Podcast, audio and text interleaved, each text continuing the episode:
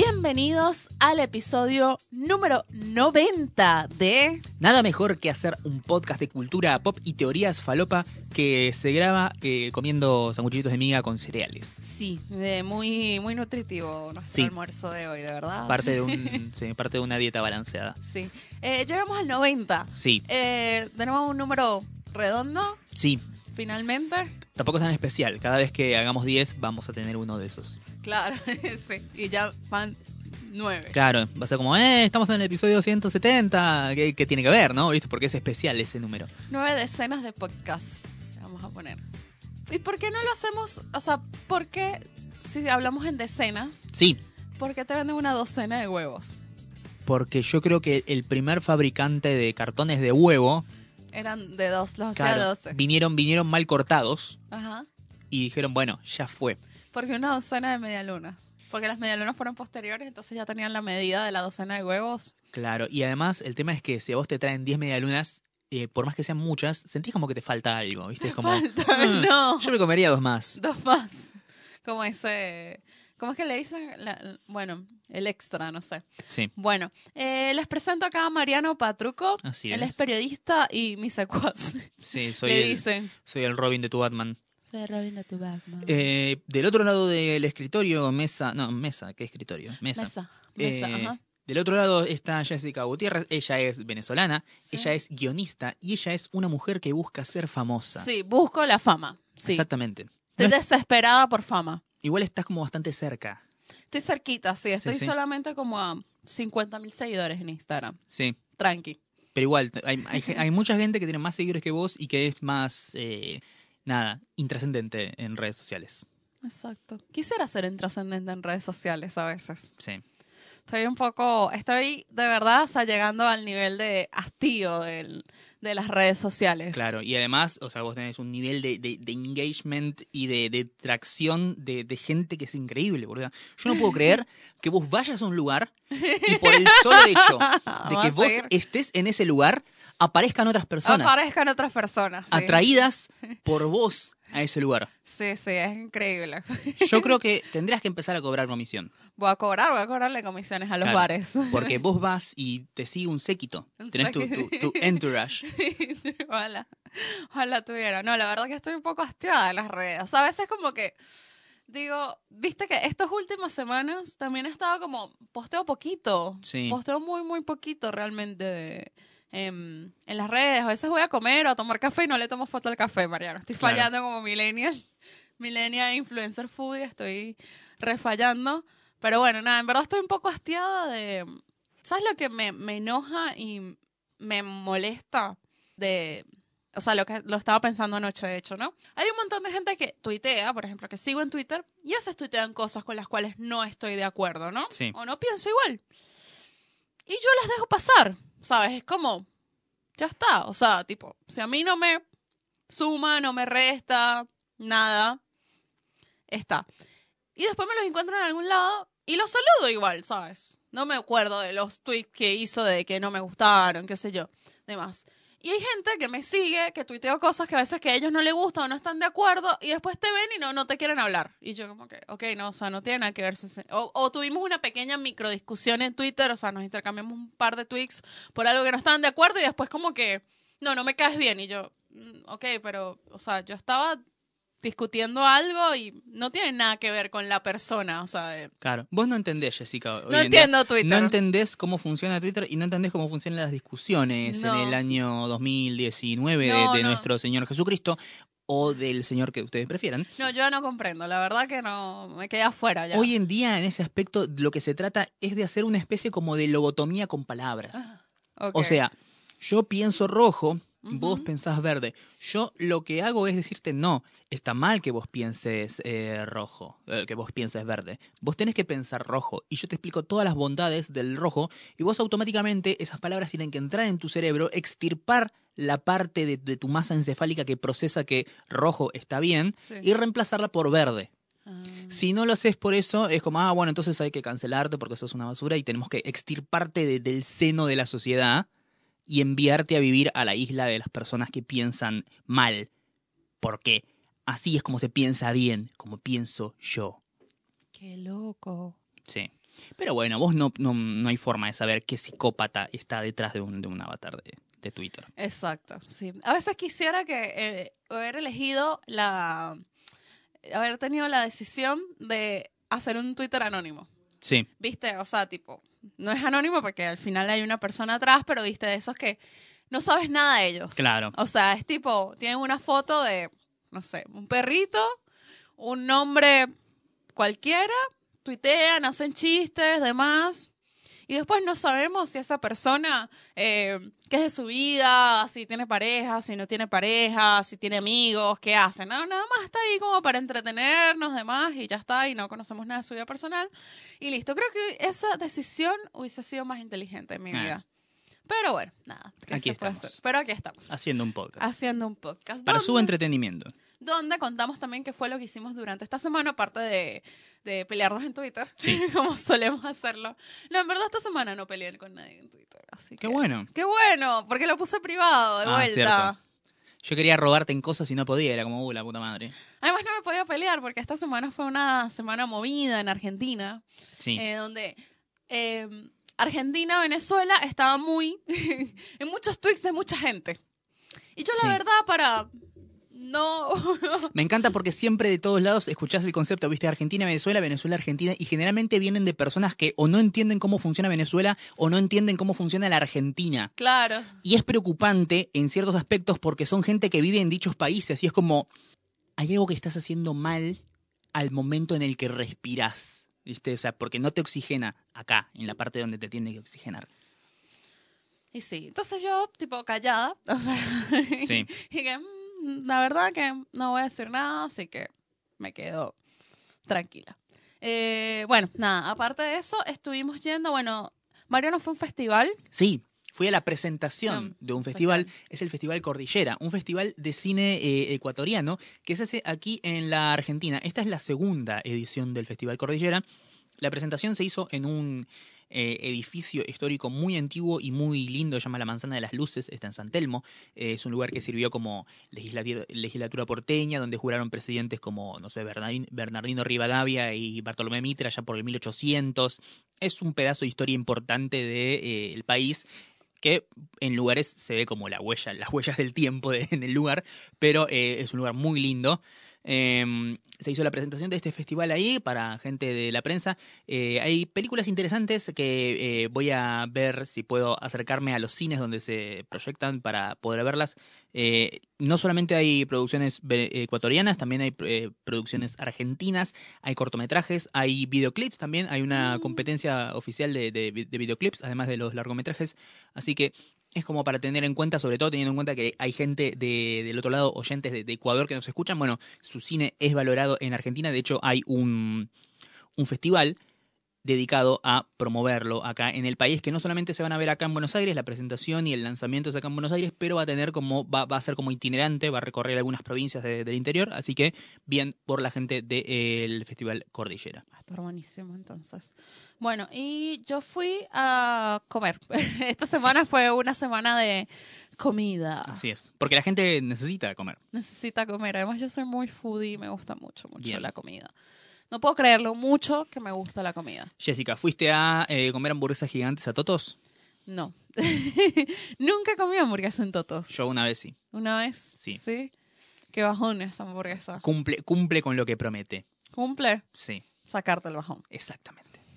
No sé qué bajón hablas porque tú no bebes, así que no, no. No, pero era una situación en la que nada, había estado en un lugar hasta muy tarde a la madrugada y era como, no comí nada, estoy lleno, pensé que iba a haber comida y no hay comida, uh, la puta madre, ¿qué hago?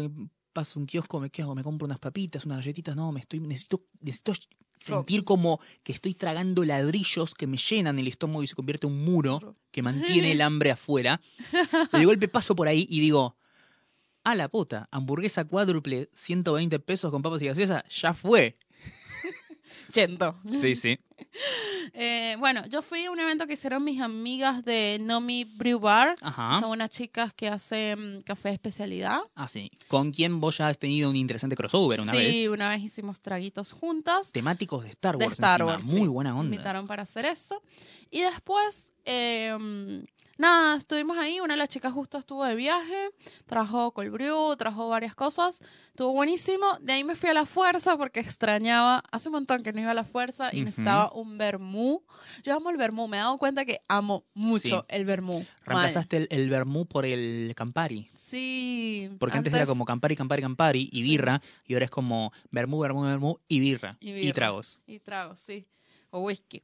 Eh, me fui a la fuerza un toque y ahí justo estábamos y una de las chicas de la fuerza nos dice, che, están abriendo una humusería. What? Un sitio solamente donde venden humus. O- ok, ok, para, para, para, para, para, para. La humusería, Mariano. Eh, creo que es como esto, es como Pic Palermo. ¿sí? No, se, no se puede ser más palermitano que Igual una es- queda en Chacarita. humusería. Queda en Chacarita. Ah, claro, bueno. Bueno, es más o menos. Es como de New Palermo. Claro, igual ya es como que la calle Tames se agotó, ¿viste? Ya, ya de punta a punta de Tames no hay lugar para más negocios. Sí, sí. Eh, no probé nada realmente. O sea, ya había comido en- Claro. en, la fuerza. Así que nada, solamente pasé y dije, bueno, Humusería. la humusería. Creo que eso, más eh, los chabones que hacen hamburguesas de sushi, son, Ah, son como el, el punto más álgido de decir, wow, Wow. No se puede ser más hipster. No se puede ser más. Nunca he comido una hamburguesa de sushi, pero no sé, es raro. Se, se me hace que son llenadoras, porque Sí. es como comerte 12 piezas de sushi en un solo gran No bodoque. Solo gran. Sí, sí, es, Pero parece que están buenas. es raro. Bueno, eh, y después, ayer fui a la feria a masticar. Por primera vez, nunca había podido ir a la feria a masticar. Nunca había sido a la feria. Nunca No te había la puedo creer. Jessica. Posta. Yo tan foodie nunca había podido ir. Es que siempre está abarrotada de gente. Entonces, a Sí. mí me da cosas que me dan paja mal hacer fila. Claro, se nota que vos no sos eh, argentina ni por putas, Jessica. No, odio hacer fila. Yo veo, ah, demasiada gente, sigamos. Acá, si un argentino está caminando por la vía pública y de golpe se para y se mantiene en el lugar durante más de cinco minutos, se va a formar espontáneamente una fila atrás de él. Claro, como cuando, Por- para subirse al avión también. Claro. Uf. porque creen que, no sé, si ese chabón está esperando ahí y está haciendo una fila es por algo y yo tengo que hacerla también. Y sí, bueno. Em, nada. Eh, fui a la feria masticar, que me invitó la gente de Patagonia. Ay, qué Ay, nivel. ¡Qué nivel! ¿No? ¿Viste? ¿Hasta dónde llegó la influencer de cerveza artesanal, no? Yo Sí, a veces sí. digo, yo de tanto que se burlaban y acá está, con Patagonia. No, fui porque la chica Sol, eh, que es la maestra cervecera Ajá. de, de Patagonia, que es una mujer además, eh, iba a dar una charla sobre el lúpulo. Entonces, nada, fui un ratito, hicimos una degustación. Hicimos la degustación de la nueva cerveza que es la Hoppy Lager. Eh, es una cerveza bastante color dorada.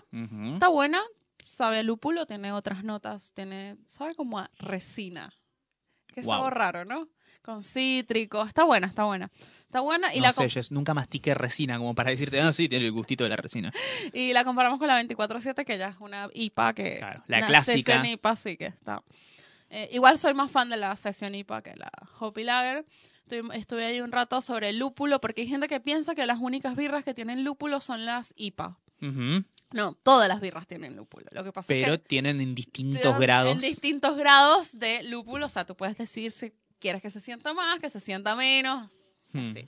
Pero igual están muy de- las cervezas que más están de moda o las que más se consumen son las IPAs porque son las que se inventaron, o sea, inventaron, hicieron en Estados Unidos. Ajá. Entonces es como que las que más han, como en el mercado, son Claro, las, las que más penetraron en el mercado. Sí, las que más penetran en el mercado son las IPA. Mm. Por eso, y son como que, que la gente quiere sentir el lúpulo, o sea, Sí. tipo, Feel del lúpulo. Sí, es como sí, lúpulo, pero no quiere decir que las otras no tengan. Claro. Igual yo pensaba que a todo el mundo, ay, si te gusta la birra, solamente tomas IPA. ¿Sabes? Sí. Como que porque esa es la birra, que la mejor de todas.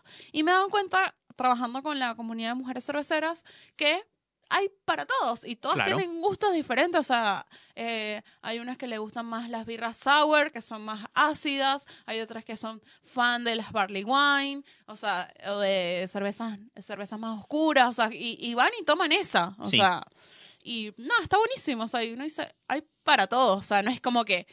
O sea, no mires a alguien feo porque va a una birrería y se pide una birra, no se pide una IPA. Y dices, Sí. ah, seguramente no sabe de cerveza. No, sí sabe, o sea, Claro. ya está. Pero capaz que no hay segunda cita. Bien. Eh, sí, Bueno. eso. No, Sa- ¿Sabes que a mí me llamó mucho la sí. atención la primera vez que vi el, el, el- el lúpulo? Sí, Ajá, las, las, Claro, que yo, yo pensé que era un grano. Así como- Ah, como el café. Claro, no, no, no, era como un... ¿Qué es eso? O como la cebada, pensabas Claro. que era. Sí, eso. sí, exacto. Porque... No, no, es un ojito, ¿viste? Qué y, lindo. y huele, huele a, huele a cerveza. O sea, lo, Sí. lo agarras y huele a cerveza. Es muy rico, bueno. Y bueno, como fui, el masticar dura jueves, viernes, sábado y domingo. Son, la cuatro, mierda. son cuatro días, ¿no? Obviamente, como que el, el jueves y el viernes son los días que hay menos gente, porque nada, es horario laboral. Digamos, los sábados y los domingos son los días que está más estallada gente. Entonces, ayer, como fui al mediodía. Es como la Comic Con, viste, que tenés que tratar de ir el viernes. Claro.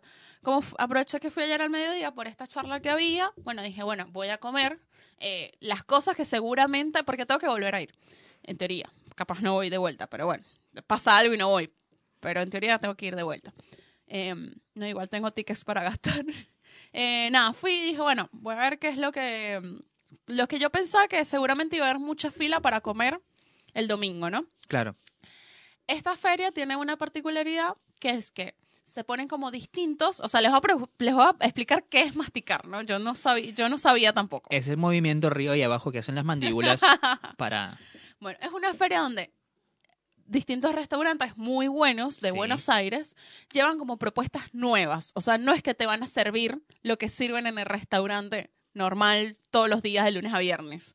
No, es algo nuevo en, en porciones más chicas Claro, a un precio accesible, digamos. claro. Tienen cosas nuevas y también tienen alguna que otra cosa del menú que Sí. saben que es como muy popular o sale mucho. Claro, exacto. Algo así, pero top Pero todo chico portátil como para comer de parado con la mano. como para que puedas ir probando varias cosas. Y además también, o se pueden, también se pueden unir, eh, hacer colaboraciones entre restaurantes. Uh, qué Es decir, onda. uh, me uno, no sé, la cabrera con, no sé, con Narda Comedor, qué sé yo. Y hacen como algo, una receta, una fusión Sí. nueva, ¿no? Entonces, también para el público puede probar cosas que de otra forma no probarías nunca, ¿no? ¿Hubo protesta de veganos? Hay bastantes opciones veganas, así que no pueden quejarse. Ah, está bien. Bueno, eh, entonces, eh, el que más quería probar, de hecho, el día antes me leí un montón de gente así, bloggers foodie, que fueron, ya habían ido a masticar el jueves, entonces ya habían dicho como que, bueno, esto, esto, esto. Entonces estaba, ¿sa- ¿conoces carne? Sí, El restaurante de hamburguesas. sí, Bueno, el dueño de carne es Mauro Colagreco, claro. que es el chef de restaurante número uno del mundo. Ah, sí, el sí, me francés, acuerdo, me acuerdo. Sí, sí, Mirasur. sí. Bueno, él es el dueño de, ese, de carne. Sí. Hizo una hamburguesa especial para masticar. Ah, mira. Entonces, es. Hamburguesa de autor, digamos. Sí, de autor. De cerdo, Uh, un pan brioche, todo súper rica, 200 pesos. Que no es más de lo que vale una hamburguesa random en una hamburguesería o Claro, es, random. es lo que te cobra un como McDonald's. Sí, también. O sea, y, o sea, no era, no era una hiper hamburguesa, pero tampoco era mini mini. O sea, Claro, era una. O sea, estás comiendo algo hecho por el chef, Chef. una receta ideada por el chef del restaurante número uno del mundo por 200p. No te puedes quejar. No te puedes quejar, exacto. Después de ahí me fui a Alos, eh, que está junto con la gente de Anafe. Eh, Alos es un restaurante que queda en San Isidro. Yo ya una vez tuve la oportunidad de probar un, una, como un pop-up que hicieron en las pizarras, porque el restaurante queda en San Isidro, entonces nunca voy a ir hasta allá Claro. a ver nada. Porque tenés que salir de Capital Federal, Jessica. Sí, no, y que no, hasta allá no llego con Es como, es como los vampiros cuando se ponen la luz solar, ¿viste? Sí. Con Anafe, que es algo que también me, me- otro restaurante que me gusta muchísimo. Y ahí me comí una empanada de cordero Ah, mira, frita que está buenísima con una salsita increíble, 100 pesos. mira. Está bien. Es, es algo que Aceptable. me parece que vino de la mano de la cocina venezolana en Argentina y su explosión ahora, el concepto de dip de empanada. Dick de empanadas. que yo sinceramente nunca lo vi en mi vida y creo que si lo vas a la rural y decís eh, mojar la empanada en salsa, los gauchos se suicidan. Claro, sí, puede ser. Es posible. Igual bien, háganlo. Claro. Y bueno, y de ahí me, mm, me quería, bueno, el postre, ¿no? Yo ya estaba llena, o sea, me comí una hamburguesa, me comí una empanada, estaba súper bien. Sí. Y fui y me comí, posta, esto fue lo mejor que me comí. Fui al puesto de Narda. Sí, Sí. Uh, narda. Me imagino que los oye- oyentes de toda Latinoamérica saben quién es Narda porque es tipo la chef más importante en los canales de televisión de comida. O sea, todo el mundo si sabe no, quién es Narda. googleen Narda Lépez y empiecen a ser felices. Y sí. Em, Fun fact, su hija se llama Leia porque es fan de Star Wars. sí, muy linda. Y ahí me comí un panqueque de zapallo Uh. con crema, dulce leche y nueces arriba. No sabes, ¡Ah! o sea, tú decías, o sea, yo probé la hamburguesa y yo, ah, está rica, bien. Probé la empanada, me comí la empanada de cordero, ah, Súper sí, rica. está rica. Me comí ese panqueque, o sea, sabía el dulcito del zapallo, así que, ¡oh! no, esto es otro nivel, o sea, casi una experiencia Sí. religiosa. sí, casi, casi. Yo dije, ok, no, bueno, o sea, posta, o sea, me voló la cabeza, ¿no? Entonces esas eran como las tres cosas más o menos que quedé súper llena, la verdad. Tomé birra Patagonia también. Y nada, era 150 el panqueque. Muy Muy bien. bien, o sea, con eso no, o sea, no puedes ir al restaurante de Narda y comer nada prácticamente. Claro. Así que eh, no va a pasar. Pues como ayer eh, nuestro amigo Agustín que fue y comió un ceviche en la mar, ¿no? Y no sé, el ceviche está en 200 pesos, el ceviche de, de la mar, ¿no? De, que están dando ahí, que es chiquito, ¿no? Sí, Pero, o sea, hay gente que capaz no tiene para sentarse en la mar a comer, ¿no? claro. Y está buenísimo que por 200 pesos puedas tener la experiencia de saber a qué es cómo es el ceviche de la sí, mar, sí, ¿no? sí. Porque O sea, sí, Es un lugar que está bueno para ir y probar cosas. claro, probar cosas, cosas que no, capaz no, en otro momento no, no probarías. Eh, dicho de otra manera, si vas a masticar y buscas dónde venden milanesas con puré, Claro. sale un guardia de seguridad y te pega un tiro en la cabeza. Sí, no vayan por algo normal. O sea, aprovechen de, de Exploren. explorar y Descubran sabores. hacer cosas. Estamos pendientes a ver, eso es lo que quiero probar mañana, unos anolotis de cordero. Ay, la concha de la lora, Jessica. Uf, eso, tipo, los tengo ahí que, uff, Ya que estamos hablando de, de- de De cocina, sí. ¿sí? yo la, la- la otra semana, la semana anterior, esto tenía que haberlo dicho en el episodio anterior, pero no lo me, me olvidé. Estuve, fue un momento así como de iluminación que dije, tengo ganas de, de- de tomar sopa, porque era un día de mucho frío y lluvia y me dieron ganas de tomar sopa y no me daba para hacerme una sopa. Así que fui, obviamente, a mi alacena y saqué el, el que nunca te defrauda, ¿sí? el, el ramen instantáneo Ah, ¿no? ese que viene, no el que viene en el vasito, sino que el se hace en la olla. ajá. Y dije, che, pero esto es muy deprimente. Así que dije, vamos a ponerle un poco de onda. Empecé a investigar en YouTube y encontré recetas de cómo hacer un poco más fancy el ramen instantáneo. Y fui y compré, compré espinaca, compré brócoli, compré huevo para hacerle así el, el huevo poché, ¿viste?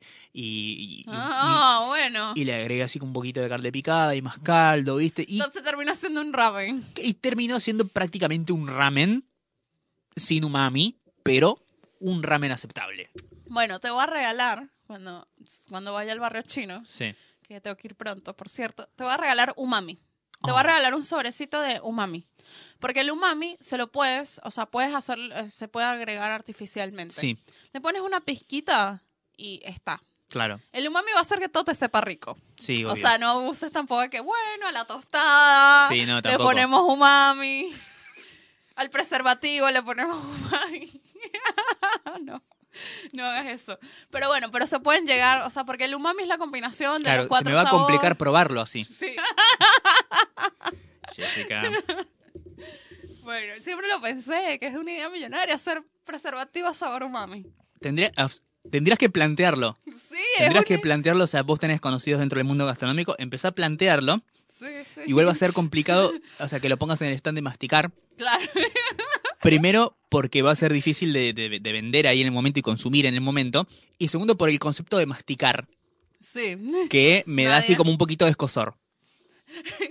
Hagamos nuestro propio mastigar, se va a llamar chupala.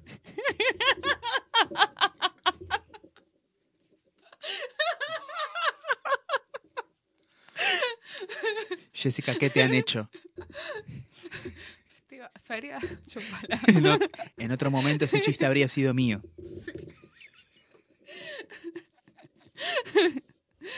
Bueno, No, bueno, ¿viste el pasto?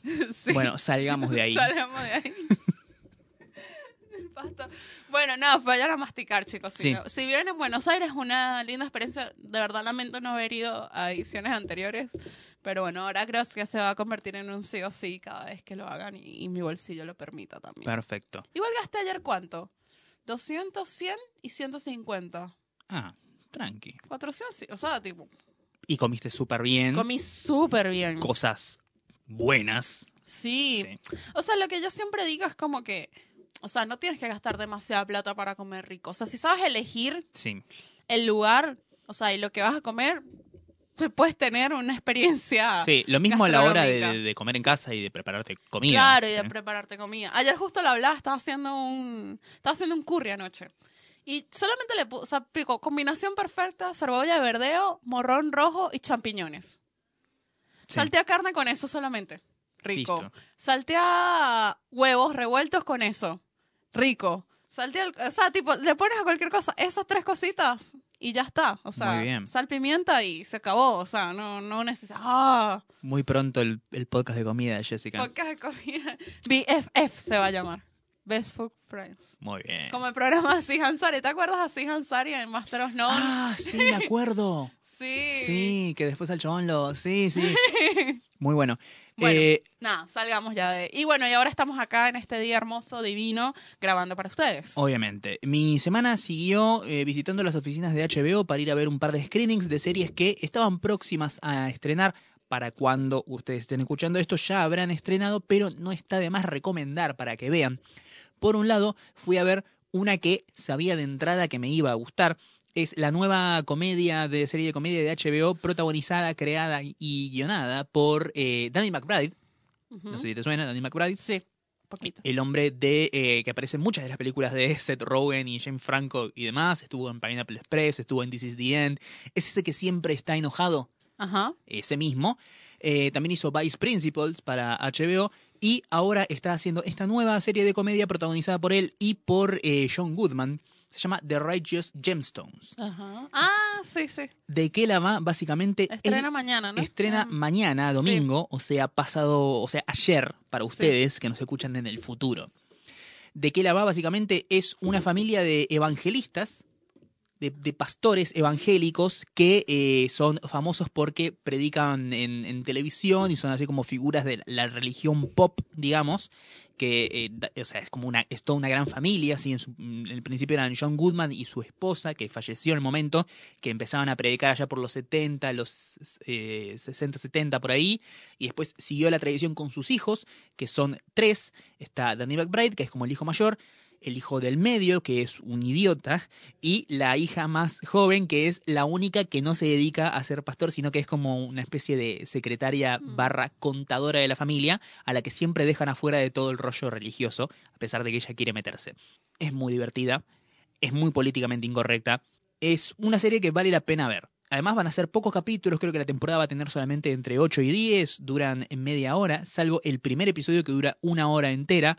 Recomiendo que la vean. A mí sinceramente me gustó, vi solamente el primer capítulo, pero me bastó como para querer seguir viéndola. Se llama The Righteous Gemstones. Muy bien. Sí, vi la, vi la promo y me llamó la atención. Por otro lado, lo más gracioso es cuando ellos eh, es como que predican y es como, ah, sí, salvación, todo. Hacen una maratón de, 20 de 24 horas de bautismos en China en una pileta, una pileta olímpica, la gente la, la- bautizan. Y tienen tres jets eh, privados que llaman el Padre, el Hijo y el Espíritu Santo. Es muy bueno. Eh, y por otro lado, vi una serie de drama, una especie de drama policial que no tiene absolutamente nada que ver con lo que acabamos de, de mencionar, que es una de esas series, y no lo digo en el mal sentido, pero una de esas series bajón, como lo es, por ejemplo, Chernobyl. Mm. Una serie muy buena, pero una serie que no trata de cosas lindas y que te angustia y que la pasas mal viéndola. Sin embargo, es tan buena que queréis seguir viéndola. La serie se llama Our Boys, Nuestros Sí. Chicos. Está basada en una historia real, a pesar de que la serie no adapta la historia real, sino que está como las historias que se cuentan en la serie están enmarcadas dentro de, de ese, de, de- de esa situación. Resulta que en el año 2014, después de un periodo de, de bastante paz y tranquilidad en la franja de Gaza entre Palestina e Israel, un día secuestran a tres chicos israelíes y aparecen muertos en territorio palestino. Eso hace que el país, los dos países, se vuelvan un quilombo padre, estalle un, un estallido social importante y en el medio vemos la historia de distintas familias de un lado y del otro de la franja de Gaza, vemos la historia de algunos israelíes y de algunos eh, palestinos y cómo el mundo y la sociedad que parecía bastante tranquila y como que llevaba un, un periodo de estabilidad bastante eh, extenso, de golpe se cae a pedazos y es una situación de mierda. Y sinceramente es una serie que vale la pena ver, sobre todo si sos una persona que ve eh, todo el conflicto en Medio Oriente y en la Franja de Gaza y no entiende mucho cómo es esto no te digo que es algo bastante educativo, pero sí te va a hacer como es como una ventanita a el mundo en como es en Medio Oriente y con esta crisis y estos quilombos históricos que hay entre Israel y Palestina. Así que nada, sinceramente la, recomiendo, se llama Our Boys, es una producción israelí, así que bueno, tengan, tenganlo en cuenta a la hora de cuando hagan juicios de valor sobre las cosas que pasan en la serie. Poca producción entre una eh, cadena israelí y HBO y para mí vale la pena ver, pero prepárense para emociones fuertes. Buenísimo. Bueno, esta semana tuvimos muchas noticias sobre Disney. Sí. Tuvimos el chat de, de Mariano y yo en WhatsApp era tipo, "Oh, ¿viste lo de Disney lo que está haciendo? Sí. Oh". O sea, tipo, hay muchos. La de 23 es la próxima semana, ¿no? Exactamente, ya vimos las Ah. primeras imágenes oficiales de lo que va a ser la nueva versión animada, pero ahora con más tecnología, de La Dama y el Vagabundo. Sí, eso lo, vi, lo vimos. No se atrevan a decir live action porque esos es- perros no están vivos. Exacto. no es un live action. Claro. Realmente. Eso está bellísimo. O Sí. sea, bueno, hasta ahora, tipo, digo, compro. Además que la dama el vagabundo me encanta.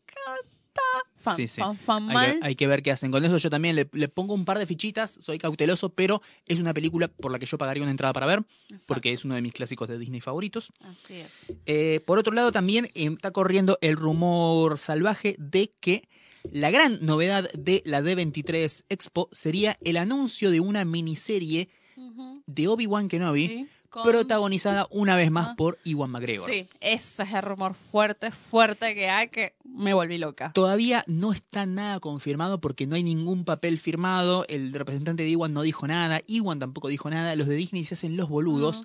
Pero se sabe que va a haber un anuncio súper, súper, Ah. súper importante que- relacionado a Star Wars. Sí.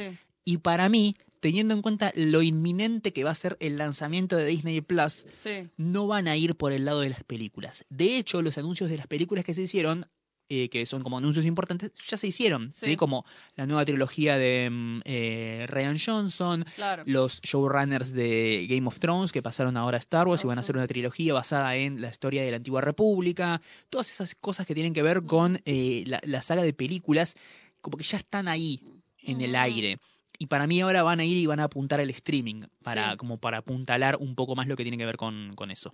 La serie de eh, John Favreau, de Mandalorian, protagonizada por Pedro Pascal, también ya está como en fase de producción, Ya se está ya está para salir prácticamente. Eh, así que nada. A mí, sinceramente, si me devolvés al Obi-Wan Kenobi de Iwan McGregor, que es como lo, mejor Lo único. de la trilogía de precuelas, Sí. yo soy feliz. Sí, ¿Qué sí. que te diga? Yo también, yo también sería súper feliz. O sea, estoy que sí, por favor, que pase. Pero por otro lado, con esta compra de Disney a Fox, también Sí. se han puesto fastidiosos, Sí, digamos, ¿no? Están preocupados ahora por la nueva película del director favorito de Mariano Taika Waititi. sí. eh, el fracaso estrepitoso en taquilla que fue X-Men Dark Phoenix, o sorpresa, ¿sí? Eh, generó una especie de, de- de reestructuración por parte de Disney dentro de lo que sería el, el- el- el slate, digamos, la, la- la grilla de futuros estrenos de, de Fox. Todas las películas que estaban ya en fase de producción van a salir. Sí. Todas las películas que ya están producidas van a salir también. Pero hay un montón de proyectos que estaban ahí como en carpeta y aparentemente Disney ahora va a empezar a seleccionar mejor qué películas de Fox salen y qué películas de Fox no. No. Y eso está levantando un par de alertas. ¿sí? Sí. Tengamos en cuenta, por ejemplo, que Guillermo del Toro firmó un contrato con eh, Fox, Searchlight, eh, Fox Searchlight. Searchlight por hacer tres películas más que todavía ni siquiera existen. Y hay que ver qué pasa con eso, por ejemplo. Si vos me cortás esas películas, yo voy a buscar a Bob Iger y le corto las pelotas. sí. Eh, después, por otro lado, eh, hubo como una reunión donde muchos ejecutivos de Disney empezaban a, y, otros inversores, empezaban como a hacer como un, es como un briefing, ¿sí? Un, ¿cómo se dice? Cuando el show, showcase de lo que son las, cosas que están próximas a salir, y les mostraban, por ejemplo, eh, un clip de la nueva de Maléfica, y de esto que ya está como todo para salir, y entre eso las películas de Fox. Entre eso, Jojo Rabbit, la película de Taika. Waititi, que es una sátira de los nazis, básicamente. Sí. Y un montón de inversionistas y gente de CEOs de, de- de Disney dijeron, "Mm, no sé si eso le va a gustar a los fans de Disney, porque eh, hay nazis. Y es como, señor, no sea mogólico. Yo creo que sinceramente los, la- todo el mundo empresarial que maneja esta empresa, que está como haciendo una gran homogeneización de toda la, la cultura pop y la industria cinematográfica en general, deberían empezar a ver bien quiénes son los que se sientan a la mesa a tomar decisiones. Porque no podés ser tan pelotudo de ver esta película y decir, "Mm, me parece que los nenitos que pagaron una entrada con los padres para ver Aladdin no les va a gustar esta. Y no, pelotudo. Y no. No. Lo único que me tranquiliza de esto es que como Jojo Rabbit va ahora a estrenarse en, ¿en Cannes es? ¿O en Venecia? Me parece que es en Cannes. Va a estrenarse... No, Cannes ya pasó. ¿Qué ganas ya pasó? Sí. Eh, Bueno, no me acuerdo. En el próximo festival. ¿En Toronto puede ser? ¿En TIFF? En ¿Puede el? TIFF, sí. Va a estrenarse en el TIFF y va a girar por varios festivales. Y ya hay gente que dice que podría ser candidata a varios premios, especialmente teniendo en cuenta que los Globos de Oro tienen una categoría de comedia, así que Ah. por ahí podría andar. Eso es lo que un poco me parece que sería la salvaguarda de la película. No creo que corten eh, o, o- o hagan alguna medida para eh, disminuir una película que puede generarle una chance de eh, es- sumarse a la conversación de la temporada de premios. Con Taika no te metas, amigo. Con Taiga no te metas, exacto, sí.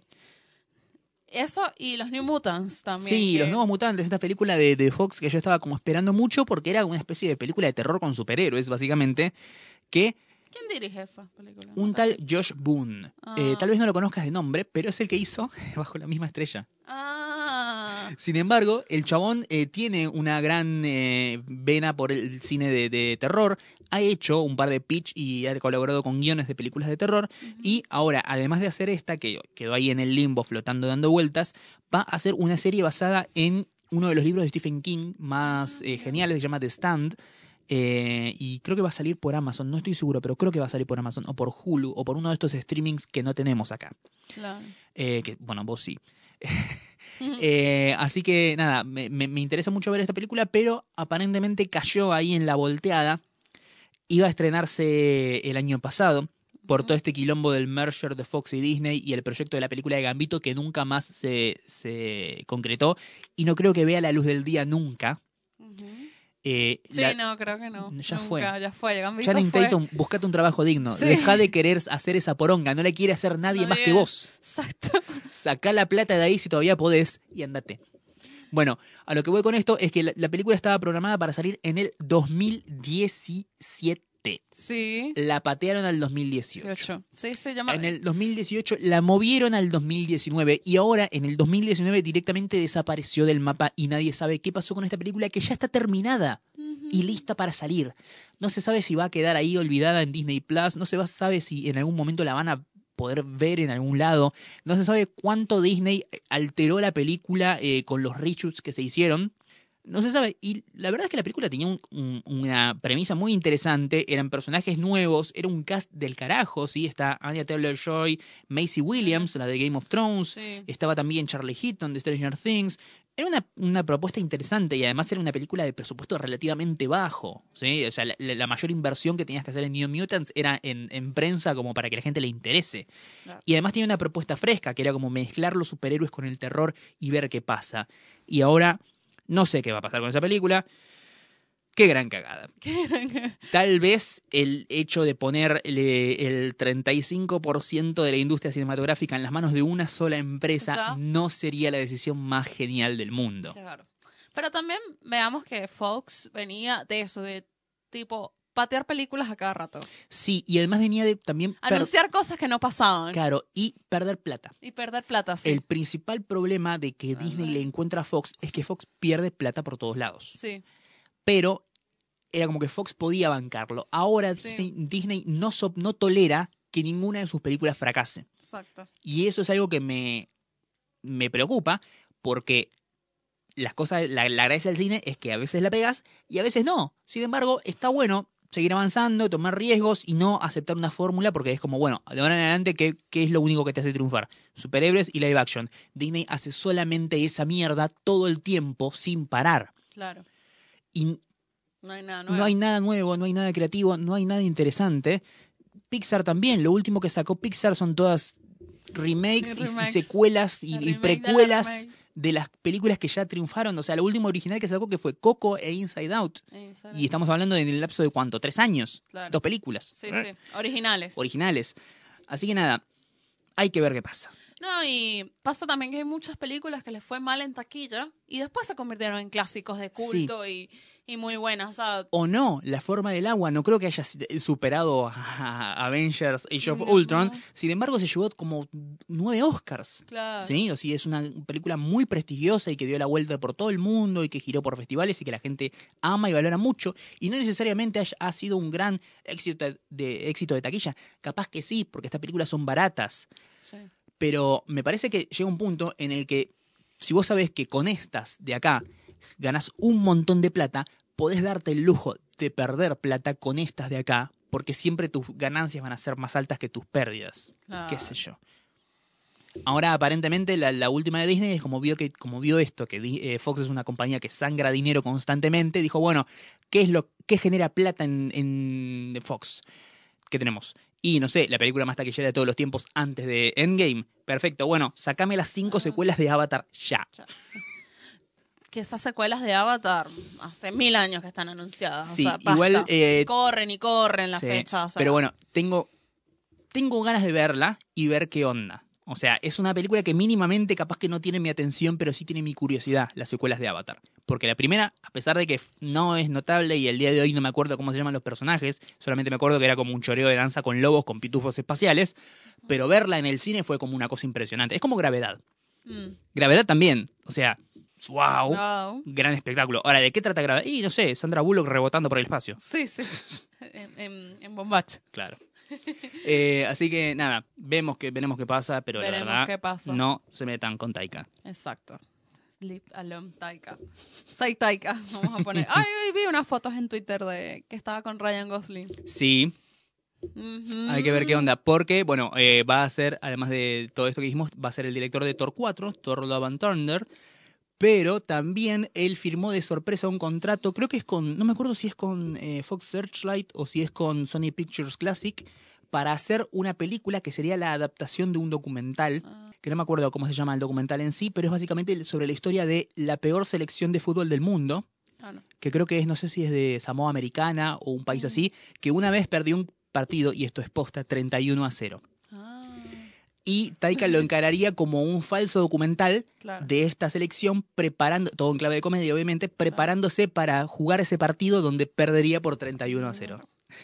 Está bien. Me Y gusta. teniendo en cuenta lo que puede hacer este hombre con los falsos documentales, vean What We Do in the Shadows, Casa Vampiro, yo por lo menos me interesa. Bueno, vamos con las recomendaciones. Sí, por favor, Jessica, ¿qué querés recomendarnos en este maravilloso día? Voy a recomendar algo que ya recomendaste. Sí, no, está bien. Years and Years. Gran Por- serie. Por fin. Una de las series del año. ¿eh? Una de las series del año. Es todo lo que Black Mirror no fue. Claro, ¿quién No diría que la fusión de la BBC con HBO podría sacar un producto bueno? Sí, no, obviamente que sí. No, me gusta mucho la serie. Eh, nada, es tipo cómo la tecnología y las decisiones políticas afectan a una familia común. Sí, y lo genial de esto no es ver como qué es lo que pasa en el mundo, ¿no?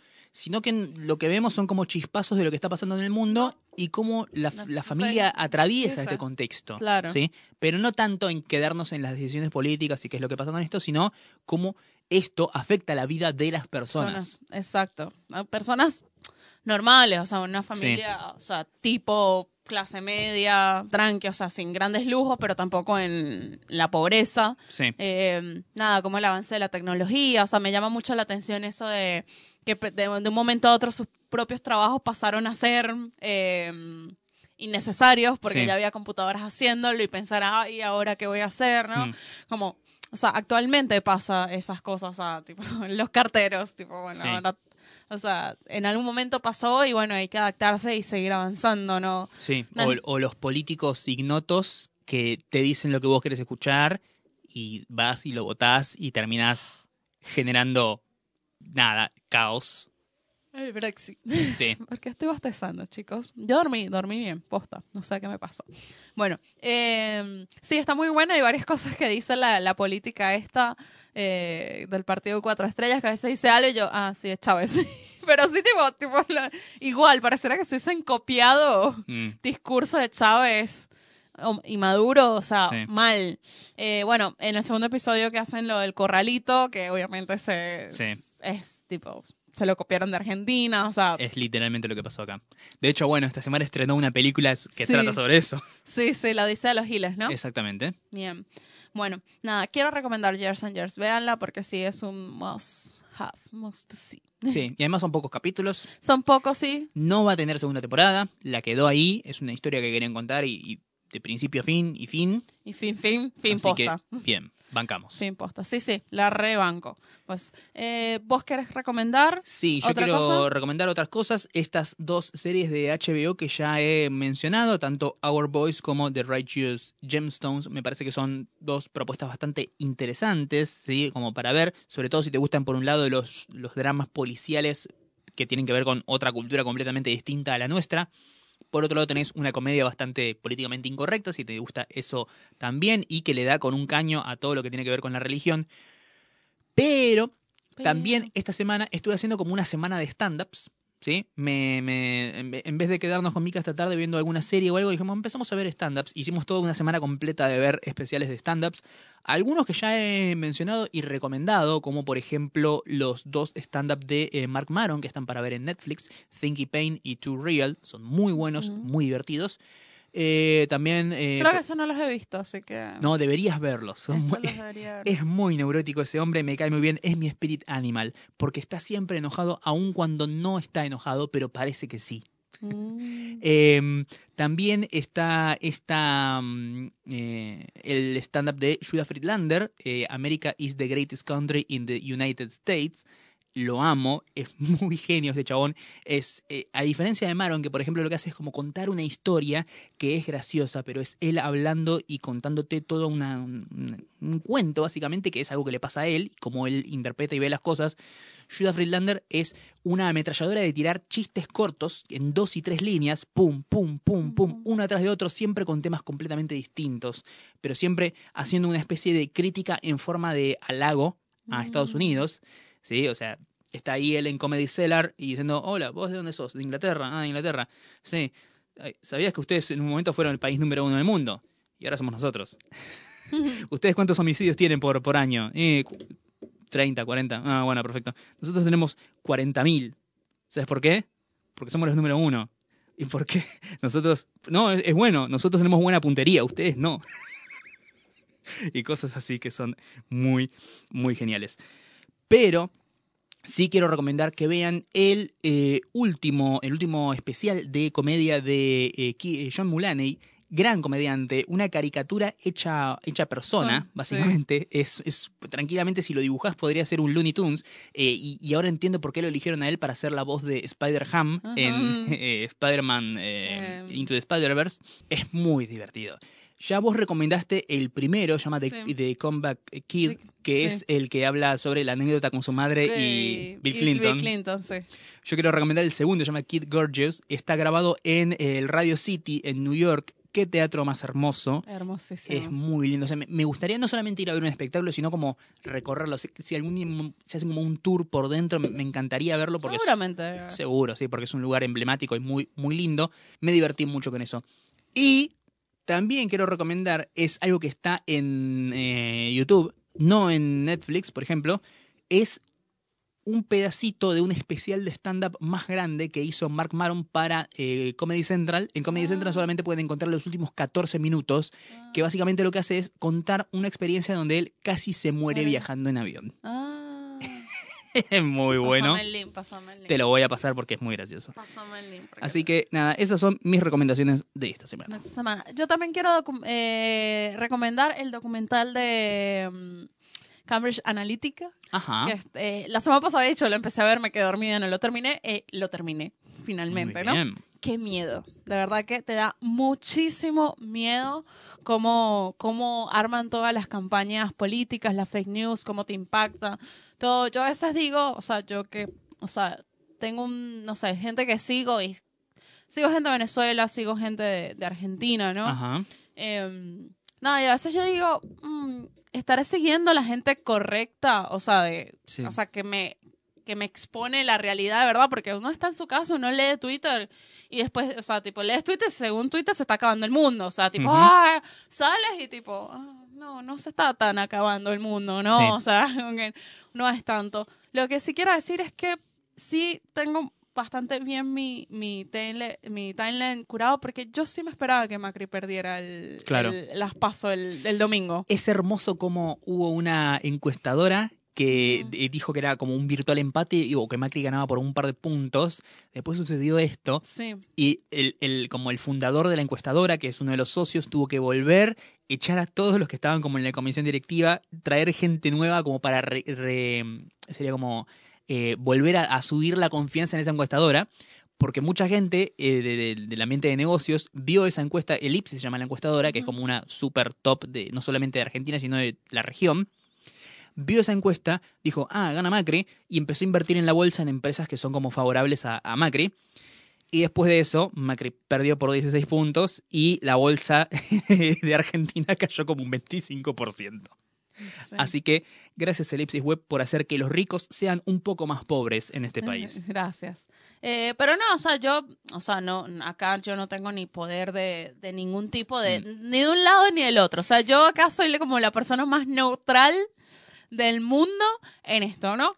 Pero por las cosas que yo leía, opiniones de, de la gente, o sea, como el, el sentir, o sea, como el, eso se llama en, en, cuando haces redes sociales, se llama el sentiment Ajá. el sentiment, de verdad era tipo, va a perder. O sea, tipo, y uno puede ser, porque uno Tenías que irte muy a la deep web macrista para encontrar gente que, que decía esto va a salir bien, ¿sí? O claro, sea, sí. Carrió y Quintín, ¿viste? Claro, y uno piensa y uno dice, bueno, capaz es por esta gente que yo sigo y justamente sigo gente que piensa de esta manera y nada.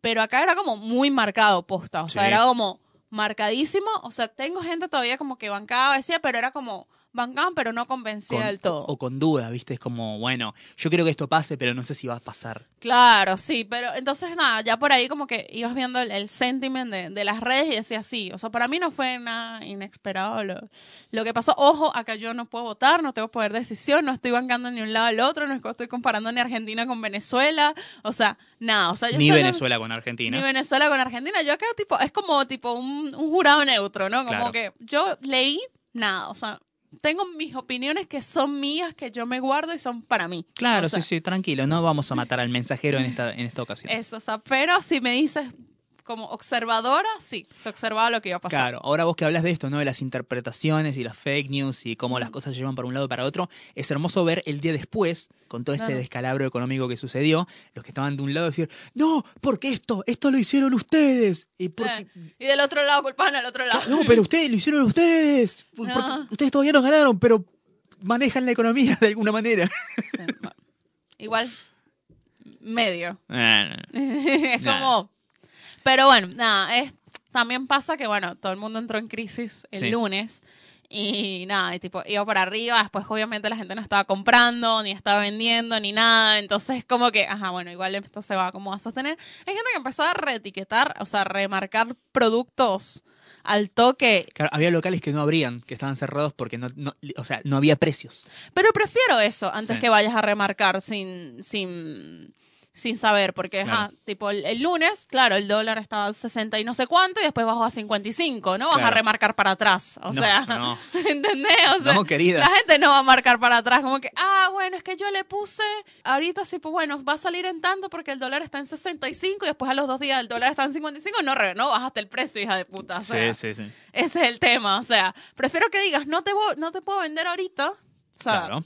no te puedo vender ahorita porque no sé cuánto va a estar. Esperamos que haya un precio estable para yo poder hacer un precio que sea tanto justo para, para vos como para mí. O Sí. sea, porque no quiero ni cagarme yo ni, ni cagarte vos. O sea, Sí. prefería eso en tal, en tal sentido. Pero no puede ser que, ah, sí, toma, precios nuevos a top. O sea, Sí, paremos un poco. claro. O sea, deténganse. Además de cosas que ya tienes. O sea, que es como que no es que te costó más cara. Claro. O sea, O sea, vos lo compraste, el, envío mayorista de este producto, lo compraste a precio barato. claro. Si vos lo vendés al precio que estaba, aún habiendo inflación, no vas a perder plata porque ya lo pagaste. Ya lo pagaste, exacto. Es como que, ah, no, o sea, no, bueno, Bueno. nada. Pero bueno, nada, eh, aquí estamos sobreviviendo a esta, a esta, a, a- a Years and Years. Claro, exactamente. Sobreviviendo a Years and Years. ¿Nos vamos, Mariano? Nos vamos, Jessica, pero no sin antes decir que este podcast maravilloso lo grabamos en los estudios de Radio La Bici. Sí, la radio más linda del mundo. donde vos podés venir y traer tu proyecto de podcast o de programa de radio y hacerlo realidad en cualquiera de los tres maravillosos estudios que hay en esta emisora. Así es. Y ya saben que nos pueden seguir a el podcast Claro. Twitter y en Instagram como arroba NMQH Podcast. Así es, ahí es donde encuentran bueno, la, la- la voz del podcast. Pero si les interesa la voz de las personas detrás del podcast, nos pueden seguir en redes sociales de manera individual. Mi nombre en ambas es arroba Marian Patruco. Así nomás. Y el mío es arroba la Dolce tanto en Twitter como en Instagram. Exactamente. Así que bueno, muchas, muchas, muchas gracias por escucharnos. Cada vez más cerca del episodio número 100 y cada vez más cerca del segundo aniversario de Nada Mejor que Segundo Hacer. aniversario hecho en vivo. Claro, segundo evento aniversario. Evento, evento aniversario que se va a hacer pronto. Sí, sí. Pronto. Tenemos una fecha tentativa, pero tenemos que terminar de cerrarla y demás. Pero sí, vamos a hacer un segundo aniversario. Y vamos a ver con qué los sorprendemos ahí. Exactamente. Así O que, no, capaz que no, no los sorprendemos, le damos más de lo mismo. Si les gusta, está todo bien. Claro.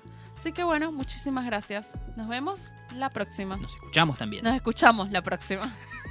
Chao. Adiós, chao.